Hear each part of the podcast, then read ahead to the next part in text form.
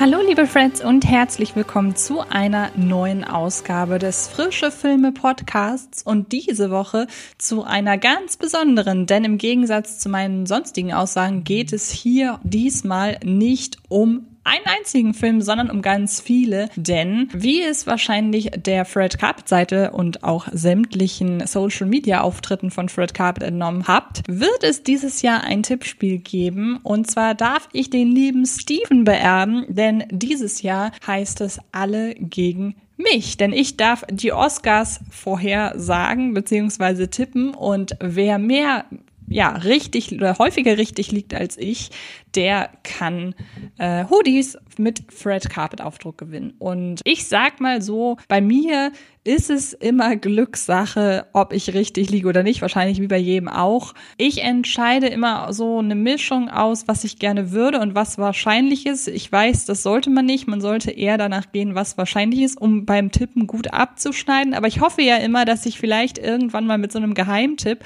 alle überrasche und der dann tatsächlich gewinnt. Ich sag mal so, ihr braucht äh, euch keine Sorgen machen. Ich glaube, gegen mich gewinnen ist jetzt gar nicht so äh, schwierig. Ich gehe tatsächlich gleich einmal alle Kategorien komplett durch und sage auch dann direkt bei so gewissen Kategorien, ich denke da zum Beispiel an bester Dokumentarkurzfilm oder generell bester Kurzfilm, bester Dokumentarfilm. Das sind so Kategorien, da kenne ich mich einfach nicht so aus und da werde ich dann bisweilen, denke ich mal, auch halbwegs raten. Da möchte ich mir nicht mehr Fachwissen irgendwie äh, zusprechen, als da tatsächlich vorhanden ist. Ich gehe da ganz offen mit um. Und ich arbeite mich in diesem Podcast aber, finde ich, vor zu den spannenden Kategorien. Also ich nehme die eher weniger populären Kategorien am Anfang und dann geht's wie bei der Oscarverleihung selber dann äh, hin zum besten Film. Ich glaube, das ist jetzt alles, was ihr wissen müsst. Ich hoffe sehr, dass ihr Spaß an dieser kleinen Sache habt. Und falls ihr nicht mitmachen wollt, hey, dann hört einfach gerne ein bisschen mir dabei zu, wie ich über die Oscar-Filme rede. Würde mich sehr freuen.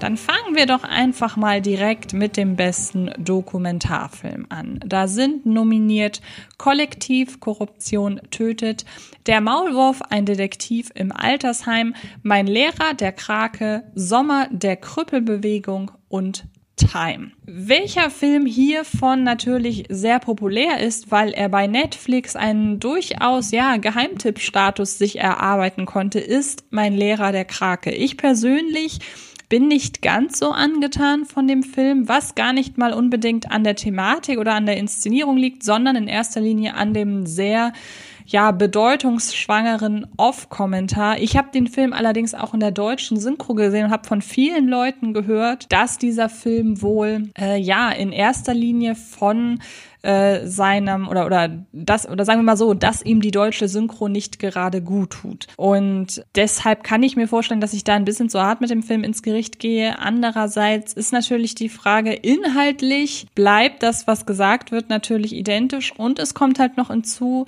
dass der Film meiner Ansicht nach nicht ganz so sehr ins Detail geht, was denn die Geschichte desjenigen angeht, der in dem Kraken einen Freund findet. Also wir erfahren sehr viel von ihm ab dem Moment, wo er diesen Kraken sich mit ihm anfreundet, aber wir erfahren gar nicht so wirklich, wie er dorthin gekommen ist. Man, man hört immer nur, dass, dass, dass er ein sehr schwieriges Leben hatte zu der Zeit, aber da die Umstände muss man letzten Endes erstmal nachrecherchieren. Ich finde, da wird die Doku ihrem, ja, ihrem Aufklärungsansatz nicht ganz gerecht. Also ich bin, wie ihr hört, nicht der allergrößte Fan von dem Film. Ich liebe aber auf jeden Fall den Ansatz, die Idee und natürlich auch die äh, Kamerabilder. Also das ist, ähm, da muss sich der Film auf gar keinen Fall verstecken. In Kollektiv wiederum geht es um einen äh, Musikclub in Bukarest, um eine ja Tragödie, die sich dort ereignet hat. Ein äh, rumänischer Film, der oder eine eine eine Co-Produktion Rumänien Luxemburg, aber soweit ich das mitbekommen habe, auch teilweise mit deutschen Mitteln entstanden und bei den internationalen Filmfestspielen von Venedig im Februar 2020 bereits uraufgeführt. Und es geht darin um einen Vorfall im Bukarester Club Kollektiv. Daher hat der Film eben auch seinen Namen. Und es ist da zu einer großen Tragödie mit sehr vielen Toten und Verletzten gekommen.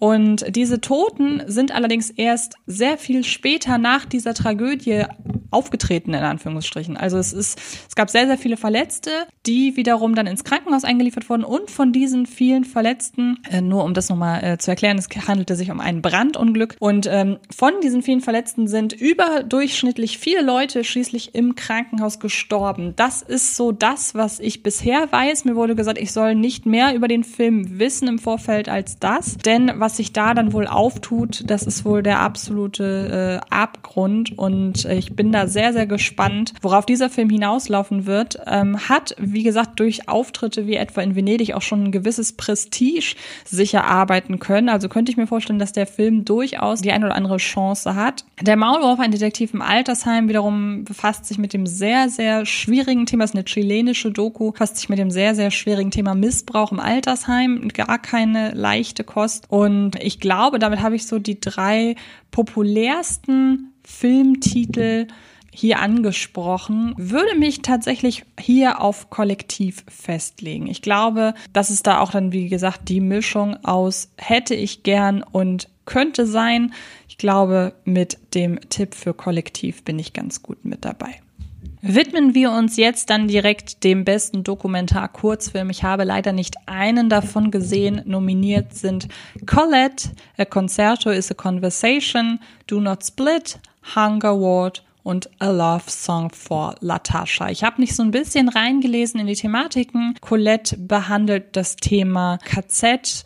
A Concerto is a Conversation nähert sich einem Gespräch zwischen einem Filmkomponisten und seinem Vater. Die anderen Filme Do Not Split beispielsweise handelt von den Hongkonger Protesten. Hunger Ward behandelt das Thema Bürgerkrieg im Jemen und A Love Song for Latasha ist, glaube ich, der brisanteste von allen äh, Titeln, weil er, könnte ich mir vorstellen, bei einem US-amerikanischen Filmpreis durchaus ja, einen Nerv trifft, denn es geht im weitesten Sinne um ja, die, die Rassenunruhen in Los Angeles 1992, weil es damals darum ging, dass ein 15-jähriges Mädchen zu Unrecht des Diebstahls, ja, ver, ver, verdächtigt wurde und äh, daraus, aus dieser falschen Verdächtigung, ja, dem offenen zur Schaustellen einmal mehr von Rassismus gegen äh, Afroamerikanern, haben sich eben die Unruhen in Los Angeles damals entwickelt und ich könnte mir vorstellen, dass das einfach gerade ja, einfach einen Nerv trifft, wenn man sich halt einfach mal überlegt, wie denn dieses Thema momentan in den US-amerikanischen Medien verarbeitet wird, dass es immer noch sehr, sehr aktuell ist. Und ähm, ich glaube einfach, da könnte dem Film seine Thematik in die Hände spielen. Deshalb lege ich mich da fest auf A Love Song for Latasha.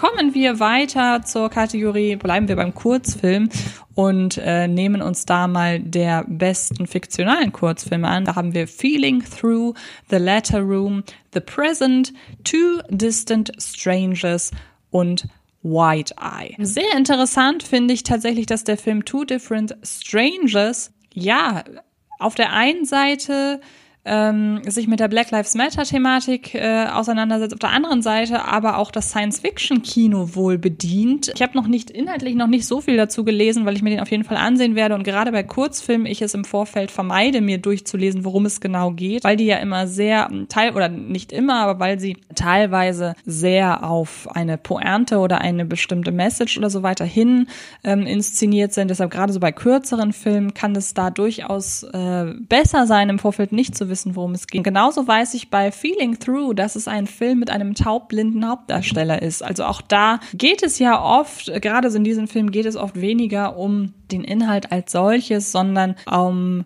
ja, das Thema, das verhandelt wird und ob äh, auch um ja, so Besonderheiten wie eben das und ja, bin da tatsächlich sehr gespannt, wer da gewinnen könnte. Keine Ahnung, wer an dieser Stelle Favoritenstatus hat. Die Leute, die sich da einlesen wollen, haben auf jeden Fall Vorteile gegenüber mir. Ich lege mich aber einfach mal fest und sage Two Distant Strangers. Und wir bleiben weiter beim Kurzfilm und gehen jetzt zum besten animierten Kurzfilm und da habe ich auch einen ziemlich großen Favoriten. Nominiert sind Borrow, Genius, Loki, If Anything Happens, I Love You, Ja Folklore, ich glaube, das geht so in den isländischen Bereich und Opera. Und If Anything Happens, I Love You ist schon seit einiger Zeit bei Netflix abrufbar, hat da allerdings den kleinen Nachteil, dass der Streamingdienst den Film in gewisser Weise sehr spoilernd an teased. Deshalb, ich würde euch auf jeden Fall den Tipp geben, If Anything Happens, I Love You unbedingt anzuschauen und im besten Fall irgendwie das zu umgehen, euch vorher da durchzulesen, worum es geht. Denn der Film ist nicht nur stilistisch absolut herausragend und mit sehr, sehr minimalistischen zweidimensionalen Zeichentrickmitteln inszeniert, sondern er befasst sich mit einem Thema, das er in sehr, sehr wenigen Minuten sehr emotional auf den Punkt bringt und es ganz hervorragend schafft in wirklich ganz, ganz wenigen Minuten. Ich meine, der Film geht geht gerade einmal zwölf,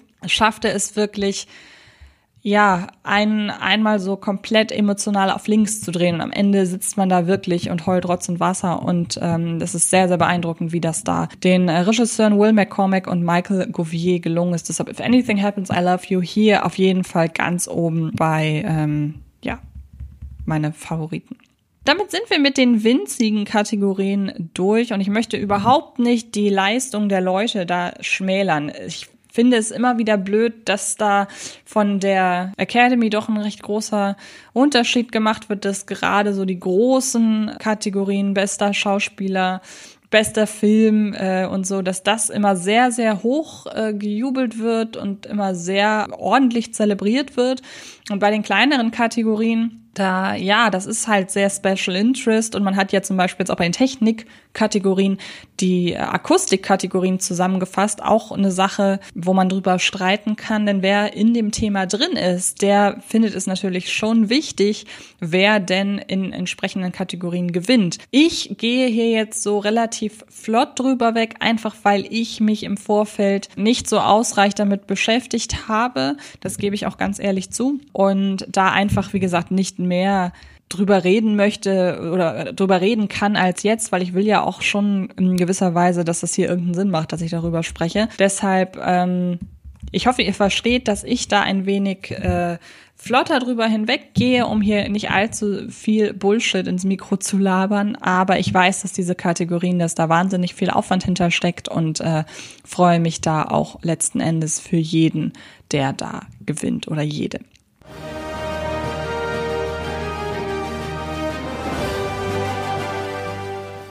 Kommen wir zur Kategorie Bester Animationsfilm. Und da sind nominiert Die bunte Seite des Monds, Onward, Keine halben Sachen, Sean das Schaf, UFO Alarm, Soul und Wolf Walkers. Und ich glaube, wir sind uns da alle einig, da dürfte Pixar Soul definitiv gewinnen. Er ist hier in dieser Kategorie meiner Ansicht nach auch tatsächlich der stärkste, auch wenn ich wieder einmal das sehr mag, wie unterschiedlich hier die Bandbreite an nominierten Animationsfilmen ist. Aber Soul hat schon sämtliche andere Animationsfilmpreise gewonnen, ist ja auch als äh, bei bester Score der absolute Favorit hat er sämtliche Indikatorpreise gewonnen. Deshalb gehe ich sehr, sehr stark davon aus, dass es da Soul treffen dürfte. Und gehen wir direkt weiter zur Kategorie bester internationaler Kurzfilm, denn da sind nominiert Better Days für Hongkong, Kollektiv, Korruption tötet für Rumänien hatten wir gerade auch schon bei bester Dokumentarfilm.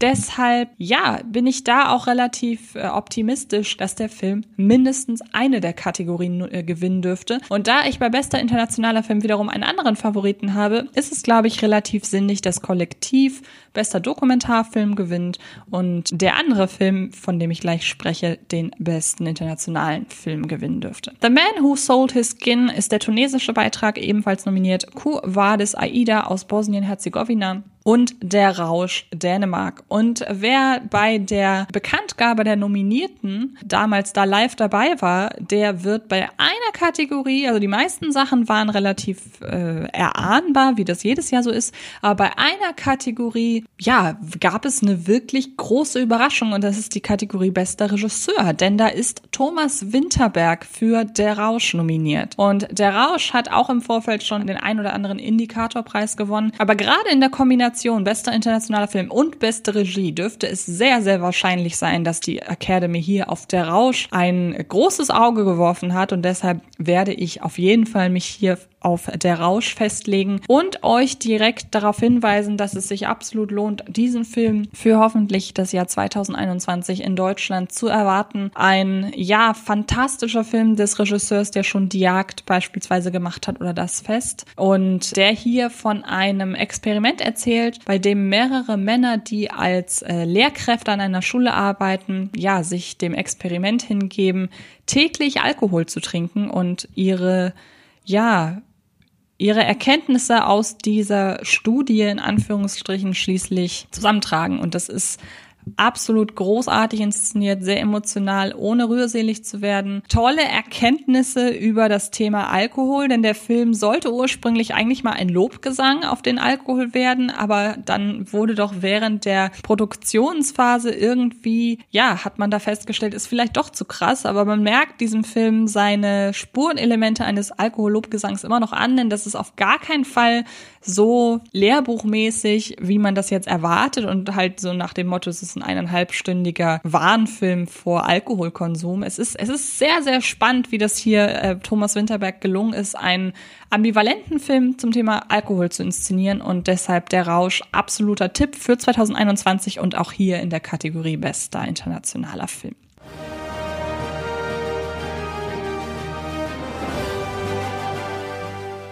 Kommen wir nun zu den technischen Kategorien, denn da haben wir an erster Stelle die besten visuellen Effekte. Geht einmal an oder beziehungsweise nominiert sind der einzig wahre Ivan, Mulan, Tenet, The Midnight Sky und Love and Monsters. Zwei Filme finde ich hier in dieser Kategorie überraschend, nämlich einmal der einzig wahre Ivan, ein Film, den es noch immer bei Disney Plus zu sehen gibt. Es ist ein Disney Plus Original, war einer der ersten Filme, die explizit für den Disney Streaming Dienst Disney Plus gedreht wurden und äh, da geht es natürlich in erster Linie um die sehr sehr glaubhafte Animation eines überdimensionalen Affen. Genauso überrascht bin ich von Love and Monsters. Der Film äh, macht sich ja jetzt gerade bei Netflix einen Namen, weil er jetzt kürzlich da erschienen ist und so nach und nach merken immer mehr Leute, dass der Film wirklich wirklich ganz niedlich und ganz süß und ganz sympathisch ist. Übrigens hier ein kurzer Hinweis. Es gibt einen Podcast nur zu diesem Film. Also wenn ihr hier mit dem Podcast fertig seid, dann da gerne einmal reinhören. Hätte ich nicht gedacht, dass dieser Film in irgendeiner Form berücksichtigt wird bei der Academy. Die anderen drei Kandidaten, Mulan, Tenet und Midnight Sky, finde ich in ihrer Art und Weise, wie sie hier visuelle Effekte einbetten, sehr, sehr unterschiedlich. Und deshalb finde ich es auch sehr spannend, da zu überlegen, wer denn da gewinnen könnte könnte. Ich glaube, dass es dadurch, dass Tenet ansonsten ja überhaupt nicht nominiert ist, aber eben dann sehr wohl für beste Effekte, glaube ich, den wird man nur dann äh, nominieren, wenn auch äh, ja sich schon abzeichnen könnte, dass der wirklich gewinnt, weil offenbar waren sich da ja wirklich sehr viele einig, dass da die Nominierung auf jeden Fall gerechtfertigt ist. Und Tenet hat natürlich den Vorteil, äh, Christopher Nolan ist ja jemand, der relativ, ich sag mal, sparsam gemessen am Blockbuster-Durchschnitt mit visuellen äh, Effekten, also mit CGI umgeht und sehr viel auf haptische Effekte setzt. Und das kann man auch in Tenet immer wieder beobachten. Deshalb, ich sehe da auf jeden Fall, was die Effekte angeht, einen hohen Favoritenstatus. Erst recht, wenn man sich halt mal so überlegt, wie diese ganzen rückwärts abgespielten Szenen funktionieren, wie da verschiedene Choreografien entgegen der Zeit beziehungsweise entgegen der richtigen Richtung abgespielt wurden, damit sich das alles organisch dann später, dass es später organisch aussieht. Ich finde das sehr, sehr beeindruckend und deshalb ist mein Favorit an dieser Stelle Tenet. Und ich frage mich ein bisschen, warum The Midnight Sky da stattfindet. Aber egal. Wie ich eben schon von den beiden Tonkategorien sprach, die wurden jetzt, also bester Tonschnitt und ähm, beste, ich weiß gar nicht, wie, der, wie die andere Kategorie hieß. Es gab zwei Tonkategorien. Die eine befasste sich mit der Entstehung von Tönen, also wie einzelne Töne oder einzelne Geräusche quasi entwickelt werden und das andere ist die Art und Weise, wie die, wie sämtliche Tonspuren zusammengemischt äh, werden. Das ist tatsächlich die genaue ähm, Definition der Kategorien. Und äh, die eine Kategorie war bester Ton, die andere wiederum war bester Tonschnitt. Das ist mir irgendwie gerade entfallen. Und ja, mittlerweile ist beides zusammengefasst worden für eine Kategorie, nämlich bester Ton. Und da sind nominiert Sound of Metal, Mank, Soul, Greyhound, Schlacht im Atlantik und Neues aus der Welt. Und da tue ich mich ein bisschen schwer, denn auf der einen Seite ist ja Sound of Metal ein Film und da muss man der Academy, kann man der so ein bisschen in die Karten gucken, sobald in einem Film Musik generell eine sehr, sehr große Rolle spielt. Das ist insbesondere bei Musicals der Fall. Dann sind die sehr oft bei bester Ton nominiert. Und Sound of Metal ist ja ein Film, der sich sehr stark mit akustischen Dingen auseinandersetzt und da sehr viel, ja, so, so das ist der Schwerpunkt des Films. Also ist es hier eben auch bei bester Ton sehr, sehr wichtig. Ähm, deshalb könnte ich mir vorstellen, dass Sound of Metal da gute Chancen hat. Wie das bei Mank ausschaut, da frage ich mich so ein bisschen, wo da die Nominierung herkommt. Es sind übrigens dieselben Leute oder ein Großteil derselben Leute sind sowohl für den besten Ton bei Mank als auch bei Soul verantwortlich. Also da ähm, haben Ryan Kleiss und David Parker doppelte Chancen hier abzuliefern. Greyhound wiederum, ihr erinnert euch, das ist der große Kriegsfilm mit äh, Tom Hanks, hat als ja, Kriegsfilm, muss man ja nun mal sagen, mit viel, mit einer sehr satten Soundkulisse, mit ähm, vielen ein, äh, ja, mit halt dieser typischen Kriegsfilm-Soundkulisse hat er da, glaube ich, ganz gute Chancen. Neues aus der Welt wiederum sehe ich jetzt auch nur bedingt in einer Favoritenrolle. Also wenn ich da irgendwie eine naheliegende Nominierung sehe, sind das sowohl Sound of Metal als auch Greyhound. Greyhound, wie gesagt, Kriegsfilme einfach generell immer recht weit oben. Oder auch generell Actionfilme, die jetzt hier gar nicht so vorhanden sind, aber da merkt man einfach, wenn es laut wird und wenn es, wenn einfach viel Sound existiert auf der Leinwand, dann wird das gerne nominiert von der Academy. Ich lege mich an dieser Stelle fest und sage Sound of Metal. Der ist übrigens auch in der nächsten Kategorie nominiert. Da haben wir neben Sound of Metal noch The Trial of the Chicago Seven, The Father, Promising Young Woman und Nomadland. Für seine gute oder seine effektive Schnittarbeit ist mir vor allem The Father im Kopf geblieben.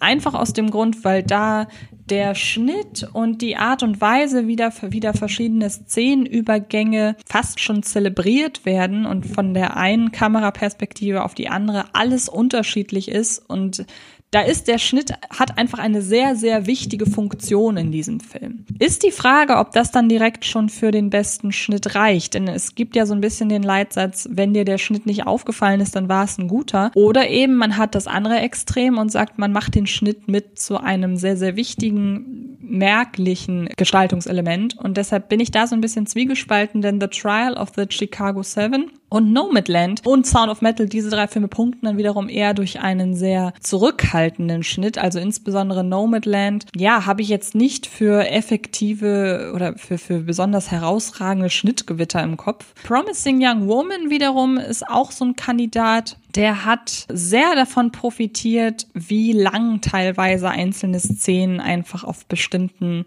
äh, Details bleiben. Und da wurde teilweise durch den Schnitt wurden auf Dinge von vor ein paar Minuten aufmerksam gemacht. Also da ist bei Promising Young Woman sehe ich auch sehr den Schnitt als gestalterisches Element. Ich tue mich aber da generell so ein bisschen schwer, weil bester Schnitt. Normalerweise muss ich ganz ehrlich sagen, wenn die Oscars normalerweise sind, habe ich sämtliche Filme im Vorfeld im Kino gesehen und habe dann da auch mir entsprechende Notizen und alles machen können und bla. Ähm, in diesem Fall bin ich einfach selber nicht so ganz im Oscar-Feeling, merke ich selber. Deshalb ist das für mich dieses Jahr alles ein bisschen schwierig und ich habe mir da nicht so die Gedanken zugemacht wie sonst. Da bester Schnitt mir hier wirklich am ehesten im Kopf geblieben ist, ich schwanke zwischen The Father und Promising Young Woman und lege mich einfach mal auf The Father fest. Ja, ich glaube, das ist eine ganz gute Idee.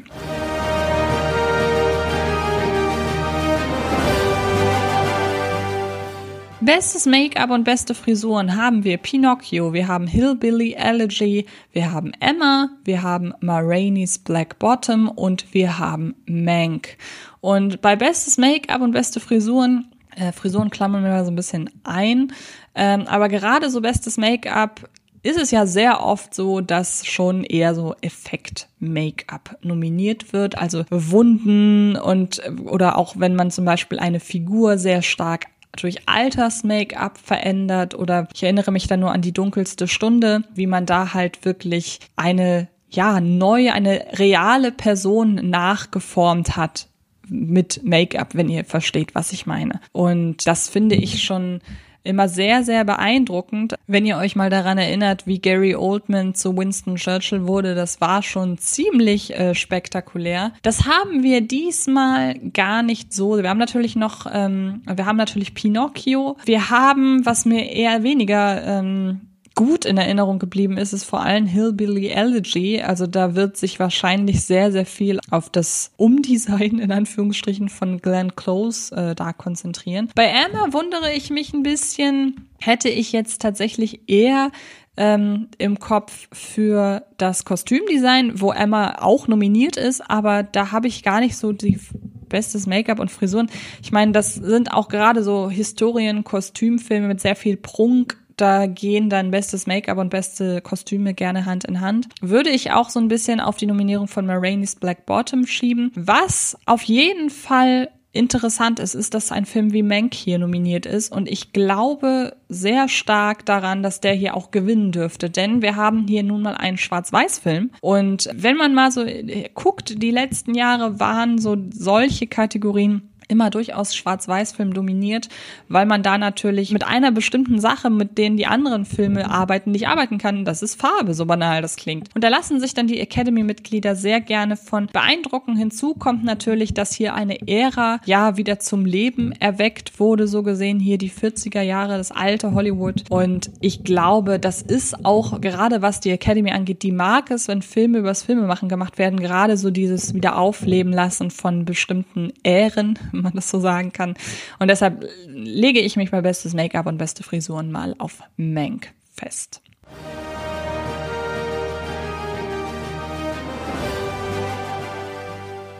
In der nächsten Kategorie ist Mank wiederum nicht nominiert, denn da geht es um den besten Filmsong. Da haben wir Fight for You von äh, aus Judas and the Black Messiah. Wir haben Hear My Voice aus The Trial of the Chicago Seven. Übrigens hier dran beteiligt mein über alles geliebter Lieblingskomponist Daniel Pemberton. Wir haben Husavik aus Eurovision Song Contest The Story of Fire Saga. Allein, dass dieser Song hier nominiert ist, ist glaube ich schon ja ist schon Freude genug, glaube ich. EOC, Scene aus Du hast das Leben vor dir und Speak Now aus One Night in Miami. Da haben sich auch eben entsprechend durch Indikatorpreise vor allem Speak Now und Fight for You hervorgetan. Gerade Fight for You hat schon aus Judas and the Black Messiah den einen oder anderen Award gewinnen können. Aber allein die Tatsache, dass ein Song wie Husavik von einem Film wie Eurovision Song Contest The Story of Fire Saga hier nominiert ist, lässt bei mir ja immer so ein bisschen die Hoffnung keimen, hey, wenn es schon genug Leute gab, die diesen Film eine Nominierung ermöglicht haben, dann können sie eigentlich doch auch gleich ihn gewinnen lassen. Und das ist jetzt dann an dieser Stelle leider der Punkt, wo ich sage, Vermutlich habt ihr hier jetzt die Gelegenheit, einen Punkt gegen mich zu machen, von wahrscheinlich noch ganz vielen anderen. Ich entscheide mich nämlich einfach, was, weil mein Herz es mir sagt, für Husavik. Ich glaube, letzten Endes gewinnen dürfte eigentlich Fight for You, aber egal. Ich freue mich so sehr, dass der Film nominiert oder dass der Song nominiert ist. Dann, wer wäre ich denn, ihn dann nicht auch hier mal ähm, zu erwähnen? Bleiben wir musikalisch und zwar geht's nun zur Kategorie Beste Filmmusik und ich frage mich gerade, warum ich nach Make-up und Frisuren nicht als erstes über das beste Kostümdesign gesprochen habe, aber da kommen wir gleich zu. Bleiben wir, wie gesagt, erstmal musikalisch. Terence Blanchard ist nominiert für The Five Bloods. Emil Mosseri ist nominiert für Minari, wo wir Wurzeln schlagen. James Newton Howard ist nominiert für Neues aus der Welt und Trent Reznor und Atticus Ross sind gleich zweimal nominiert, nämlich einmal für Mank und einmal für Soul. Und da möchte ich nicht lange um den heißen Brei herumreden. Es Reznor und Ross dürften für Soul, gemeinsam übrigens mit John Baptiste, dürften hier definitiv für Soul gewinnen. Die haben alles gewonnen, was es an Preisen für Filmmusik in den letzten Monaten zu gewinnen gab. Ich glaube, da wird es keinen Vorbeikommen geben. Es ist auch ein sehr, sehr schöner Score. Jetzt kommen wir aber zum besten Kostümdesign. Und da sind im Grunde, wenn ich das richtig sehe, genau die gleichen nominiert nominiert wie für bester Film. Ja, so ist es. Äh, nein, nicht bester Film, bestes Make-up. Nee, gar nicht wahr. Hillbilly Elegy ist hier nicht nominiert. Stattdessen aber Mulan, was ich durchaus verstehen kann. Um das einmal kurz ähm, zu umreißen, hier sind nominiert Emma, Pinocchio, Mulan, Maraine's Black Bottom und Mank. Und ich glaube, ich werde da ebenfalls auf Mank gehen. Ich meine, wir haben hier mit Alexandra Byrne und Emma natürlich den großen Vorteil, die konnte sich bei Emma extrem austoben. Emma ist einfach generell auch ein beliebter Stoff in Amerika und beziehungsweise ein Stoff, der einfach schon sehr oft verfilmt wurde in dieser Form. Und hier einfach ein ja, ein neuer Ansatz, wie gesagt, basiert auf dem äh, Jane Austen-Roman. Und auf der einen Seite ein Film, der die Zeit, in der er spielt, sehr feiert, wenn man so will, also da auch wieder eine Ära aufleben lässt und halt da auch im Historien, Schrägstrich Kostümfilm-Bereich fischt. Ähm, das Ganze aber mit sehr modernen Einflüssen versieht. Ich könnte mir vorstellen, dass das irgendwie Eindruck macht. Und Mulan hat natürlich da sehr viel, ja, altertümliche Kostümierung, wenn man so möchte. Aber ich glaube auch da mit der ähnlichen Begründung wie bei Bestes Make-up und beste Frisuren, dass Trish Somerville für ihre Arbeit an Mank in dieser Kategorie ausgezeichnet werden dürfte. Kommen wir zum Szenenbild und da kann ich mich letzten Endes äh, nur wiederholen, denn auch da werde ich auf Mank gehen, aufgrund derselben Gründe.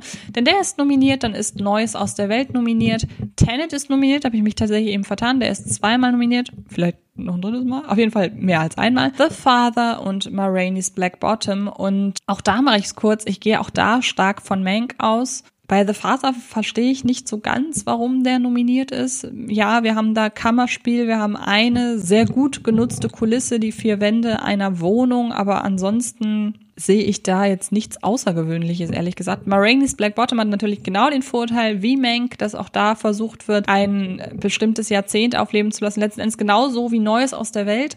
Wobei Neues aus der Welt natürlich noch sehr viel mit verschiedenen Set-Pieces punktet und mit viel Weite und da wurde halt direkt, ja, am, am, am nicht, nicht am Set geredet, sondern wirklich in der Wildnis und sowas ist ja auch dann was, was gut ankommt. Neues aus der Welt oder Mank, Tenet lasse sich da mal so ein bisschen raus. Warum der dabei ist, kann ich ehrlich gesagt auch nicht so sagen. Ich leg mich mal fest und bleibe auch hier bei Mank.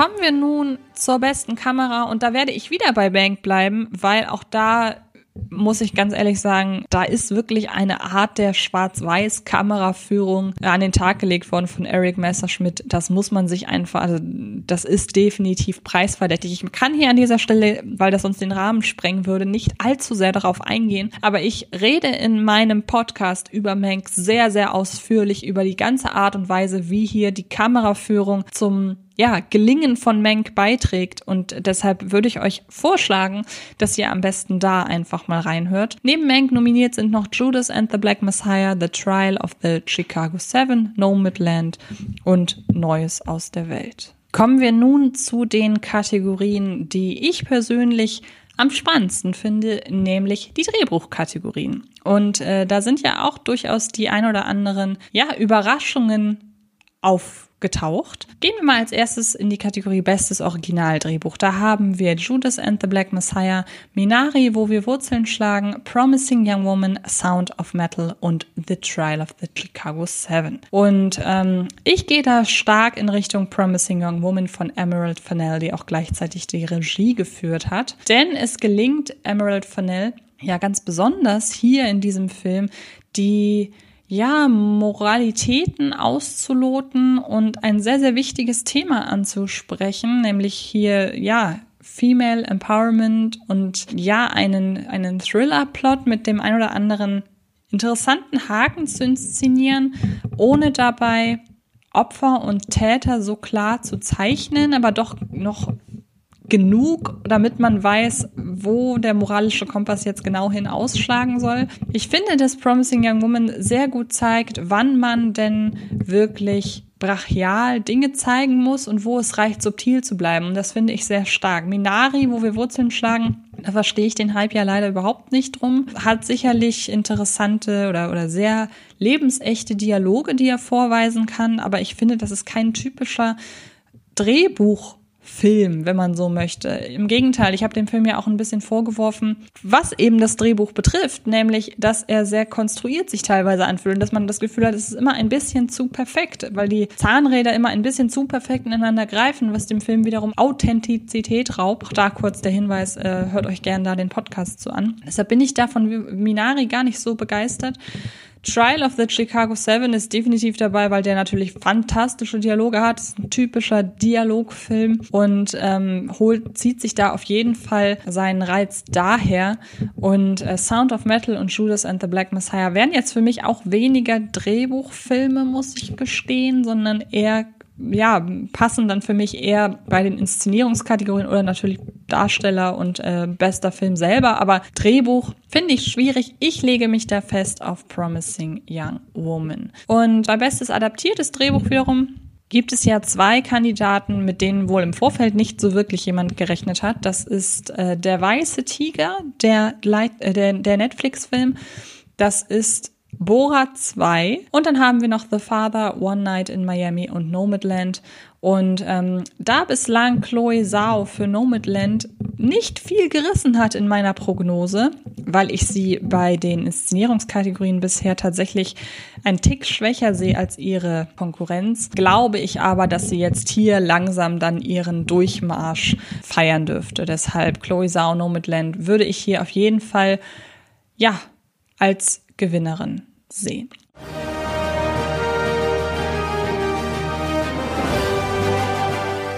Kommen wir nun zu den Darstellerkategorien, beginnend bei Beste Nebendarstellerin. Da haben wir Maria Bakalova für Borat Anschluss Moviefilm, wir haben Glenn Close für Hillbilly Elegy, wir haben Olivia Colman für The Father, Amanda Seyfried für Mank und Yoon Yo Jong für Minari, die ja da auf jeden Fall Favoritenstatus hat. Ich lege mich mal auf sie fest, einfach weil sie sämtliche Indikatorpreise gewonnen hat und einfach da generell sehr weit hoch im Kurs steht bei den Buchmachern auch. Weshalb Glenn Close hier nominiert ist, kann ich beim besten Willen nicht nachvollziehen. Es ist eine klassische, sie spielt viel, deshalb ist sie nominiert. Sie spielt nicht gut, sondern sie spielt viel und äh, hinzu kommt natürlich natürlich das, äh, das, das Make-up, das Alters-Make-up, das sie verfremdet hat.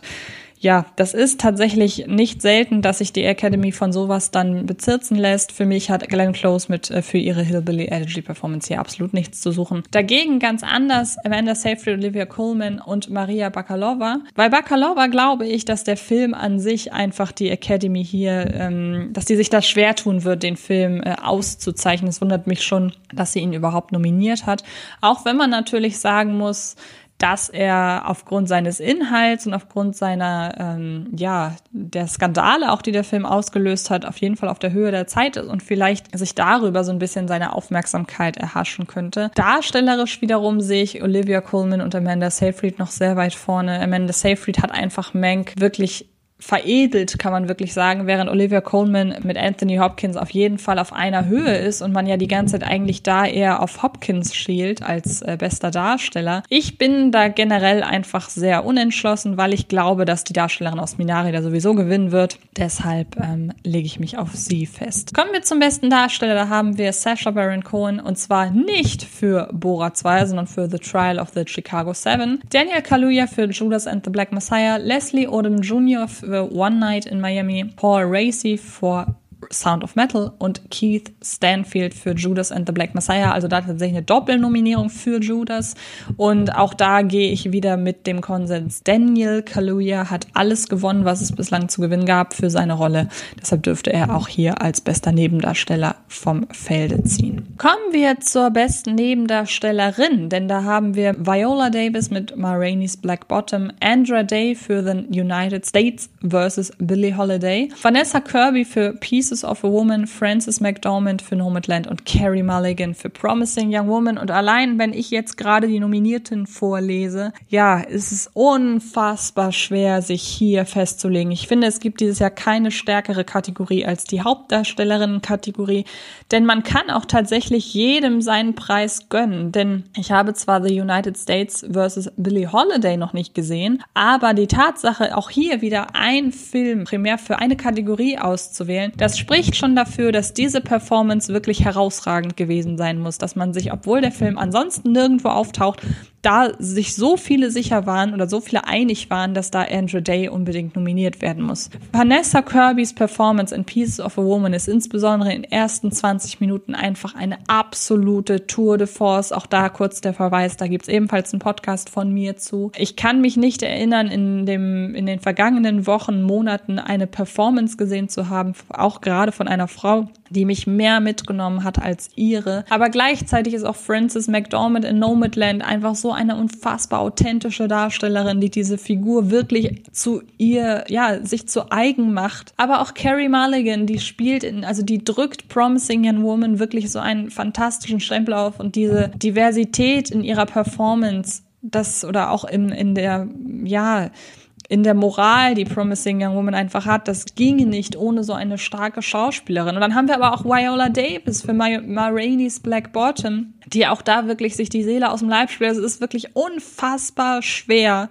Und ähm, ich will mich eigentlich nicht festlegen. Ich nehme jetzt mal Vanessa Kirby. Sie hat nicht so viel gewonnen bisher und ich glaube, sie hat trotz ihrer brachialen Performance hier eher Außenseiterchancen. Aber wenn es nur das ist, dass sie von mir hier erwähnt wird, dann bin ich gerne bereit, dass ich mich da auf Vanessa Kirby festlege. Aber ich sage ganz ehrlich, bei bester Hauptdarstellerin bin ich absolut ratlos. Bester Hauptdarsteller haben wir Riz Ahmed für Sound of Metal. Wir haben Chadwick Boseman für Ma Rainey's Black Bottom, Anthony Hopkins für The Father, Gary Oldman für Mank und Stephen Yeun für Minari, wo wir Wurzeln schlagen. Und da bin ich im Grunde genauso ratlos wie bei bester Hauptdarstellerin, aber eher aus dem gegenteiligen Grund, denn ich muss tatsächlich sagen, ich finde hier alle nicht so herausragend berauschend, muss aber sagen, dass ich glaube, dass Chadwick Boseman mit seiner Rolle auch gerade weil er den ja postmortem bekäme. Wir wissen alle, das ist tatsächlich nicht selten ein Argument für die Academy-Leute dann noch auszuzeichnen. Deshalb sage ich hier, Chadwick Boseman wird den Preis wahrscheinlich für Marainis Black Bottom postmortem bekommen, zumal er ja auch, und das ist ja nun mal mit einer der Hauptgründe, er hat danach ja kein, wahrscheinlich keine Chance mehr. Also von daher wäre ich völlig fein mit ähm, hier Boseman auszuzeichnen.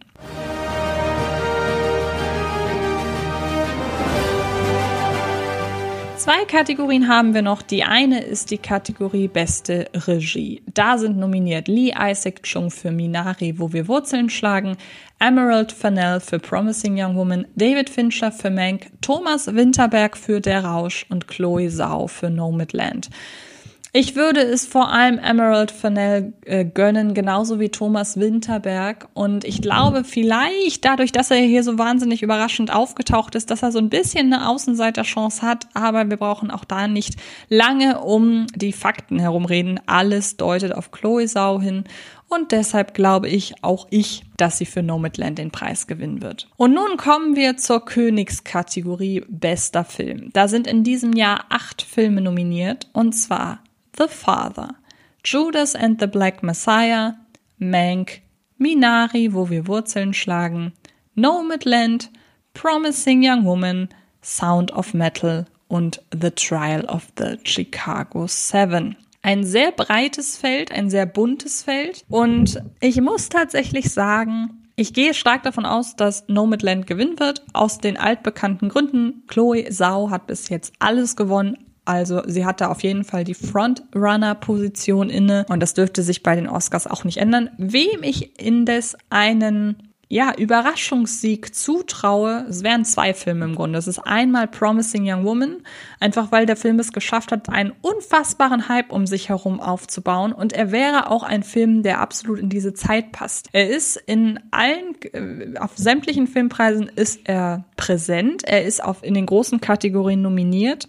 Und das wäre so eine Statement-Wahl, die ich verstehen könnte. Und deshalb könnte ich mir vorstellen, auch dass Promising Young Woman da vielleicht alle überrascht oder aber tatsächlich Minari. Und zwar aus dem Grund, dass man ihn ja nicht als bester fremdsprachiger Film nominieren konnte, denn es ist eine absolute US, es ist eine durch und durch eine US-Produktion und bei den Oscars geht ja, äh, wird ja bester ausländischer Film nominiert und nicht bester fremdsprachiger Film, wie das bei den Golden Globes so ist. Deshalb könnte ich mir vorstellen, dass die Leute sagen, gut, wenn wir den Film schon nicht den, als besten fremdsprachigen, schrägstrich ausländischen Film auszeichnen können, weil er einfach nicht nominiert ist, dann nominieren oder dann zeichnen wir ihn direkt als besten Film aus. Das wäre so eine zweite Theorie, die ich habe. Ich glaube aber, dass an Nomadland nichts vorbeiführen wird. Und damit bin ich durch. Ich werde jetzt nochmal alle Kategorien vorlesen mit meinem Tipp. Das geht ganz schnell. Bester Film tippe ich auf Nomadland. Beste Regie Chloe Zhao, ebenfalls Nomadland. Bester Hauptdarsteller Chadwick Boseman für Maraine's Black Bottom. Beste Hauptdarstellerin Vanessa Kirby, Pieces of a Woman. Bester Nebendarsteller Daniel Kaluuya für Judas and the Black Messiah. Beste Nebendarstellerin John Yo Jung für Minari. Bestes adaptiertes Drehbuch Nomadland. Bestes Originaldrehbuch. Jetzt muss ich da tatsächlich mal überlegen, was ich da gesagt habe. Promising Young Woman, genau. Beste Kamera Eric Messerschmidt für Mank. Bestes Szenenbild ebenfalls für Mank. Bestes Kostümdesign ebenfalls für Mank. Beste Filmmusik Trent Reznor und Atticus Ross und John Baptiste für Soul. Bester Filmsong Husavik aus Eurovision Song Contest The Story of Fire Saga. Bestes Make-up und beste Frisuren geht meiner Ansicht nach an Mank. Bester Schnitt geht an The Father. Bester, oh, jetzt bin ich da schon wieder am überlegen. The Father oder Promising Young Woman, aber ich nehme einfach mal The Father auf gut Glück. Bester Ton Sound of Metal, beste visuelle Effekte geht oder dürfte an Tenet gehen. Bester Animationsfilm wird aller Voraussicht nach an Soul gehen. Bester animierter Kurzfilm If Anything Happens, I Love You. Bester Kurzfilm Two Distant Strangers. Bester Dokumentarfilm Kollektiv Korruption tötet.